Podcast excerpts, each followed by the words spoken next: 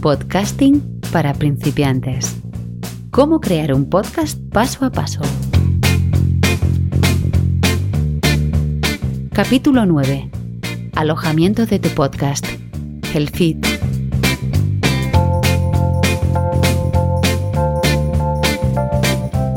Con todos vosotros, Xavi Villanueva.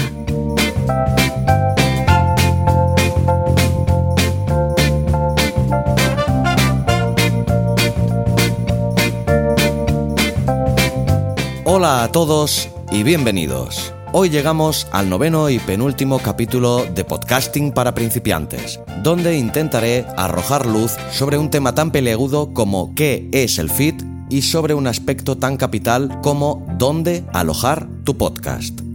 En el primer capítulo de este curso, para explicar qué diantres es esto del dichoso feed, hice una analogía con una suscripción a la revista National Geographic y las ventajas que como cliente recibías en comparación con tener que ir a comprarla tú en persona.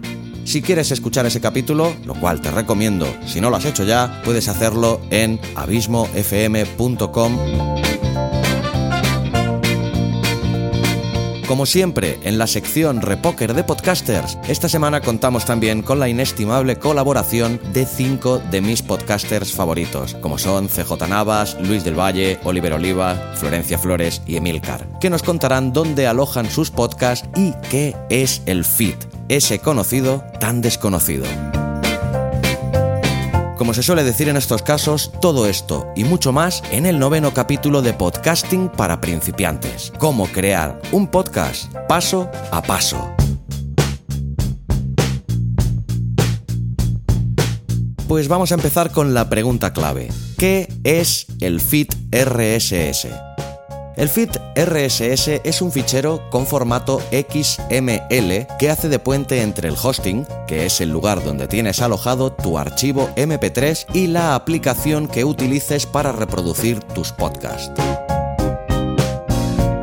El feed es un enlace que nos permite vincular una aplicación con una fuente de contenido, como un blog, un podcast, etc. De esta manera no tienes que alojar tu podcast en cada una de las aplicaciones o podcatchers donde se escucha.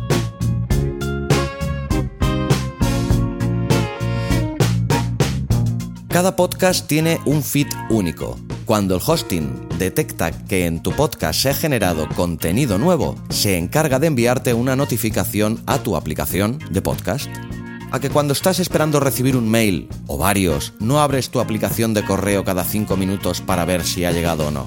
Cuando llega un nuevo correo, simplemente la aplicación se encarga de avisarte que has recibido correo o correos en el buzón de entrada.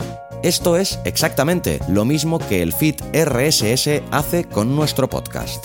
Así, todas las personas que estén suscritas a él recibirán un aviso a los pocos segundos de su publicación.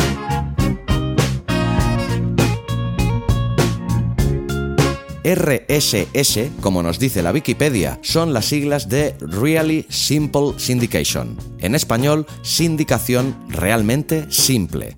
Un formato XML para distribuir contenido en la web se utiliza para difundir información actualizada frecuentemente a usuarios que se han suscrito a la fuente de dichos contenidos. El formato permite distribuir contenidos sin necesidad de un navegador, utilizando programas llamados agregadores de noticias diseñados exclusivamente para leer contenidos RSS. Y te preguntarás, ¿cómo actúa el feed RSS? Cuando tu servidor o hosting, luego hablaremos sobre el tema del hosting y te recomendaré en cuál alojar tu podcast, pues bien, cuando este hosting recibe y procesa cada nuevo capítulo de tu podcast mediante el feed RSS, se encarga de enviarlo a todos los directorios o aplicaciones a los que te hayas inscrito previamente. El agregador más conocido por todos es Apple Podcast, antes conocido como iTunes. Pues bien, de este famoso directorio beben la mayoría de aplicaciones de podcast, incluidas las de Android. Estos directorios o aplicaciones, una vez procesada la información proporcionada por el feed, avisan a los oyentes suscritos que tienen disponible un capítulo nuevo de tu podcast listo para ser escuchado. De esta manera evitas que el oyente tenga que perder un solo segundo de su valioso tiempo en tener que buscar y encontrar tus contenidos. Si no tienes un feed RSS, no puedes decir que tengas un podcast. En todo caso, tendrías un archivo de audio online que el oyente debería buscar por su cuenta para escucharlo. El feed RSS mostrará todos los capítulos de nuestro podcast ordenándolos de forma cronológica en orden inverso. Esto quiere decir que el primer capítulo que nos encontraremos será el último que hayamos publicado, o lo que es lo mismo, el más reciente. Evidentemente, el más antiguo será el último de esta lista.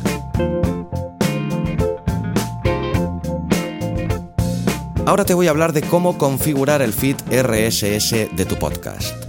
Es muy importante que te tomes el tiempo necesario en configurar correctamente el feed de tu podcast. Tómatelo con calma y piensa bien qué pones en cada uno de los apartados, tanto los referentes a tu canal o programa como los correspondientes a cada uno de los capítulos que publiques. A continuación te detallo por separado cada uno de estos apartados o secciones del feed de tu podcast. Primero vamos a hablar de los datos del canal. El primer concepto que te encontrarás es el de título. Deberás poner el nombre que quieres que tenga tu canal. No tiene por qué ser el mismo del podcast, ya que puedes tener varios podcasts diferentes.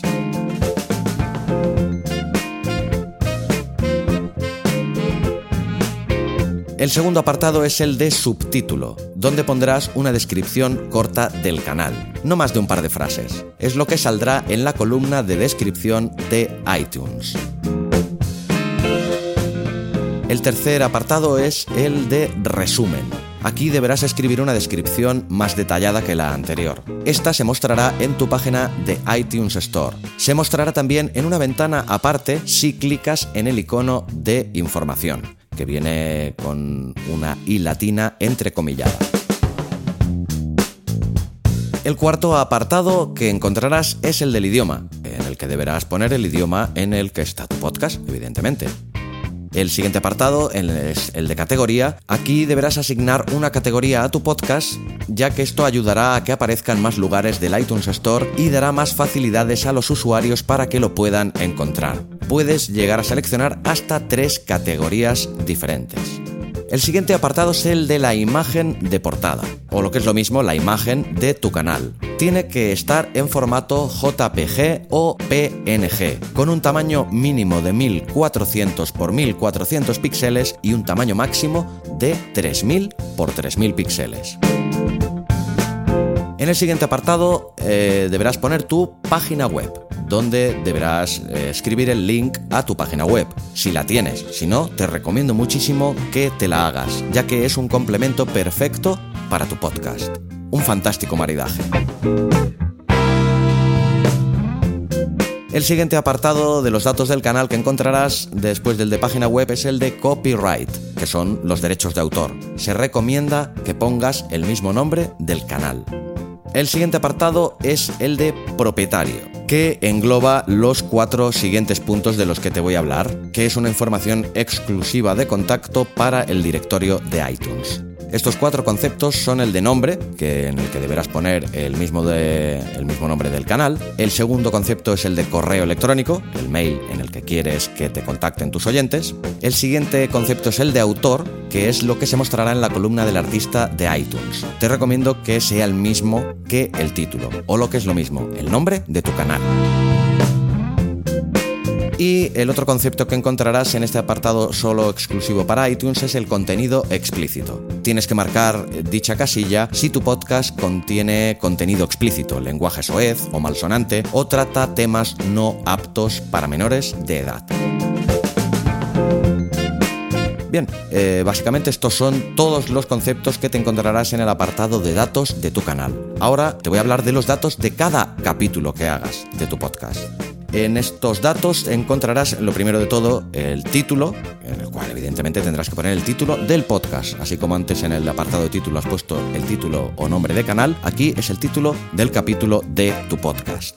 Los siguientes apartados, que son subtítulo, resumen e idioma, deberás poner lo mismo que has puesto en la sección del canal. En la categoría, pues eh, tendrás que escoger la categoría específica de cada capítulo, ya que esta puede variar en cada uno de los episodios. Las categorías iTunes tendrás que poner lo mismo que en la sección categoría de tu canal. Solo lo deberás cambiar si quieres que cada capítulo de tu podcast tenga una portada diferente, si no saldrá siempre la que hayas eh, asignado al canal. En este caso no deberías de tocar nada en esta sección. En cambio, si cada capítulo vas a poner una foto diferente, tiene que estar, como hemos dicho antes, en formato JPG o PNG y con un mínimo de 1400 x 1400 y un máximo de 3000 x 3000 píxeles.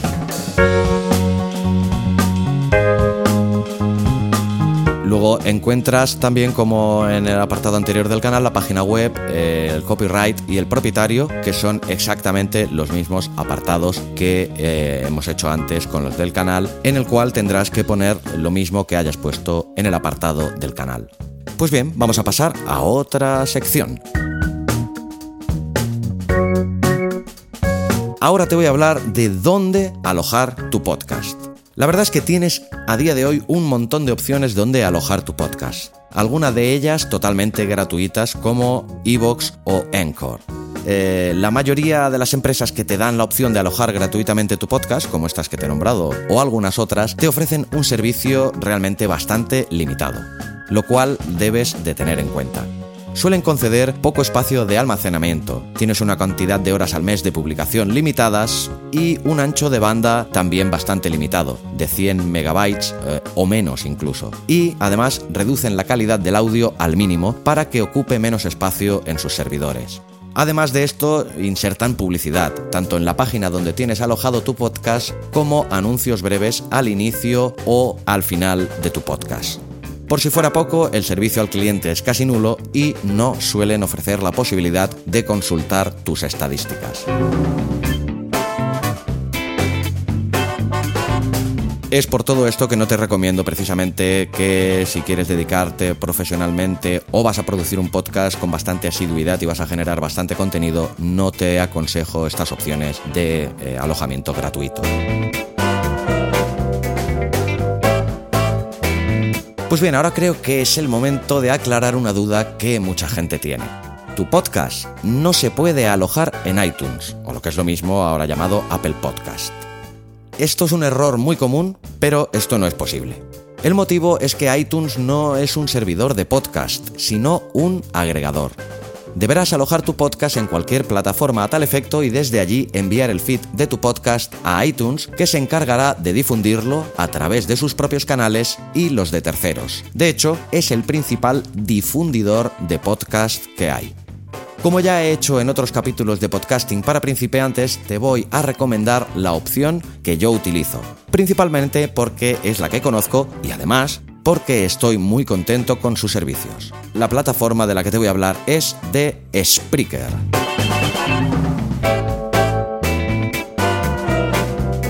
Spreaker es una plataforma de audio online ubicada en San Francisco que ha permitido democratizar la publicación de tus podcasts de forma sencilla, funcional y muy profesional.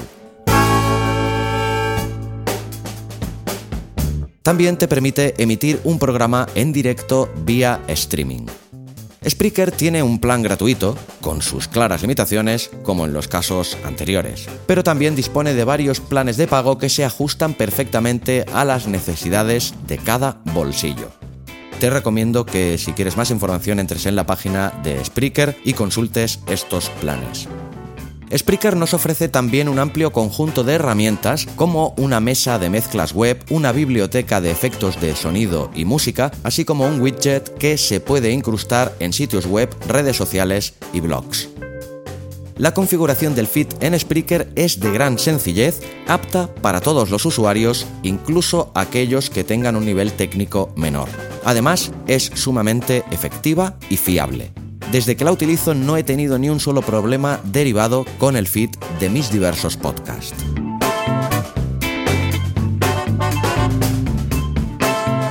En el caso de que quieras escoger cualquier otra plataforma, tienes un montón de información. Buscando en Google encontrarás un montón de información al respecto y gente que probablemente te aconseje otras. Pero, como te he dicho, yo te aconsejaré la que utilizo yo. Y dicho todo esto sobre Spreaker y sobre lo que es el feed RSS de tu podcast, te voy a dar paso a la sección de Repoker de Podcasters, donde nuestros cinco podcasters de cabecera opinarán sobre los temas que hemos tratado hoy y responderán a las preguntas que la voz de mi querida Esther Soms les formulará. Os dejo con esta sección.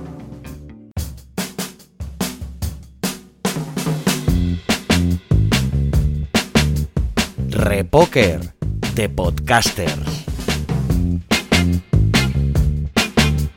Describe lo más sintéticamente que puedas qué es el feed. Emilio Cano, de Emilcar FM. El feed es el archivo que leen las aplicaciones de podcast para saber que has publicado un nuevo capítulo y saber asimismo dónde ir para descargarlo y ponerlo a disposición del oyente. Florencia Flores, de No Ficción. Bueno, el feed, como saben, es, es el link que tenemos en nuestro podcast, que es lo que permite que se actualice en tu teléfono, en tu tablet, en tu dispositivo. Es esto que nos permite avisar a nuestros oyentes de que hemos publicado un contenido nuevo. Eso para mí es súper útil, este, la verdad que no tiene ninguna complicación. Recomiendo usar los que están por defecto en tus plataformas, no haría uno manual para evitar problemas, pero bueno, yo no soy ingeniera ni, ni programadora, así que por eso eh, escapo de esta situación. Pero quizás si alguno habla desde un punto de vista más personalizado, más profesional, quizás le interese. A mí en particular este, me parece que es positivo usar siempre lo que me permite el sistema que está pensado de alguna forma para esto. Oliver Oliva, de Buenos Días Mundo. El feed es la dirección, ¿no? Del feed es la dirección de tu podcast que esconde, entre comillas, otra información, aparte de lo que le pongas tú de la descripción del podcast, una fotografía, lo que quieras y tal. Esa, esa dirección de tu podcast permite que tú la compartas y se pueda subir a otros lectores de podcast. Y en ese sentido, pues está muy bien. Yo no dedico, dedico cero uh, minutos a lo del feed, me lo genera automáticamente iVoox y en eso confío. CJ Navas, de Fuera de Series. El feed al final es el archivito que le dice al lector de podcast, oye, que hay un programa nuevo, aquí te lo puedes descargar o aquí lo puedes ver, ¿no? Es cierto que ha cambiado mucho el, util- el uso desde que en su momento surgió hace, pues eso, más de 15 años a día de hoy. Pero al final es una parte técnica de la que quizás de lo que menos sepa mejor. Luis del Valle, de La Tecnología para Todos. Bueno, un feed es un archivo XML que nos va a pe- permitir difundir nuestro podcast a eh, las diferentes plataformas. No hay que olvidar que eh, debemos de eh, olvidar todas estas cosas técnicas. Tenemos que conocer que es un feed más o menos, pero no debemos de tocarlo. Actualmente hay herramientas muy potentes que nos ofrecen las plataformas como el Spreaker o Libsyn o cualquier otra plataforma de podcast que nos va a generar automáticamente el feed. Al final es igual que cuando navegamos por internet. Nosotros navegamos todos los días por internet, pero muy poca gente o la gente que es profesional y es técnica conocen lo que hay por debajo de esas páginas web, conocen el lenguaje HTML, pero no se ponen a programar en HTML. Pues con los podcasts debería pasar lo mismo. Antiguamente sí que teníamos que tener más cuidado, pero actualmente con las herramientas que tenemos no debemos de meternos en esos aspectos técnicos. ¿En qué plataforma alojas tu podcast y por qué? Mis podcasts, los podcasts de Milker FM, se alojan en Spreaker, porque me parece simplemente la mejor plataforma en cuanto a la fiabilidad de sus recursos técnicos y en cuanto a las herramientas que incorpora. Sencillamente lo tiene todo. Si hace 10 años nos dicen que iba a existir una plataforma que diera todo esto, no nos lo hubiéramos creído. Uf, este es un temón. Eh, en mi caso particular yo empecé, y de hecho hoy todos los podcasts, todas las producciones de Tristana están en SoundCloud. Me parecía que era un canal gráficamente, estéticamente atra- atractivo, que invitaba a escuchar, que donde estaban claras este, las reglas de juego para quien escucha. Pero bueno, últimamente he recibido muchas noticias de que este, esta empresa está casi que en quiebra. Entonces hoy por hoy es mi preocupación dónde migrar estos contenidos. Una de las plataformas que más este, se me ha recomendado es Libsyn. Pero bueno, estoy experimentando ahí, estoy haciendo una prueba piloto de subir algunos, algunos contenidos para ver cómo funciona, cómo son las estadísticas. Pero ya les digo, en el mundo, en el mundo del podcasting, al menos en el mundo del podcasting local, mm, Libsyn es una muy buena plataforma para subir los contenidos y después Simplecast es la otra que de la que he recibido elogiosas críticas. Así que bueno, sospecho que si a todos los podcasteros les gustan, tendrán sus, sus que ver. Yo los alojo en Evox y el por qué es porque, bueno, me- me permite ciertas facilidades, me permite llegar a bastantes oyentes y crecer bastante rápido y porque ah, permite monetizar ah, poquito a poco, eso sí, ah, el podcast en sí gracias a una pestañita que hay de apoyar ese podcast, un botoncito azul Creo firmemente que esta es la vía que seguirán otras plataformas de podcasting. Evox es la primera en castellano que lo utiliza, ya se utilizan en algunas plataformas en Estados Unidos en inglés. Um, estamos un poquito en la cuna o en haciendo en ese sentido, pero yo creo muchísimo en que esa será una de las opciones de monetización. Nosotros tenemos una copia de seguridad siempre en SoundCloud, porque al final se lo come absolutamente todo por 9 euros al mes, y luego eh, ese mismo lo utilizamos para, para iVox y de ahí se difunde a todo el resto de los sitios. Yo alojo todos mis audios desde la plataforma de Spreaker. Fue desde el principio, la verdad es que me gustó, me hicieron una oferta al principio del 50% durante un año y a partir de ahí he continuado. La verdad es que para mí es fantástica, me lo resuelve todo y sobre todo vuelvo a decir algo importante y es que debemos de ser muy ágiles a la hora de producir nuestros Esta plataforma directamente ya nos genera los feeds compatibles con las diferentes plataformas, ya sea con iTunes, con Evox o con cualquier otra plataforma que se suscriba o donde se puedan suscribir tus oyentes.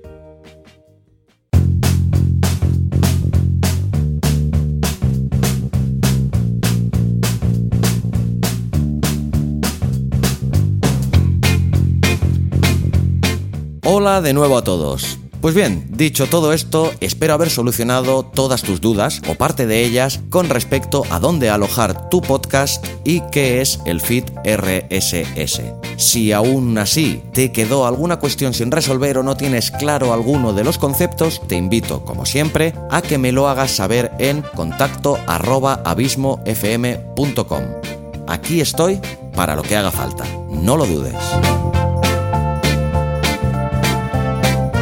Y si llegas a podcasting para principiantes por primera vez, te recomiendo que escuches los programas anteriores, los cuales seguramente también te pueden ser de gran ayuda para llevar a buen puerto el nacimiento de tu flamante nuevo podcast.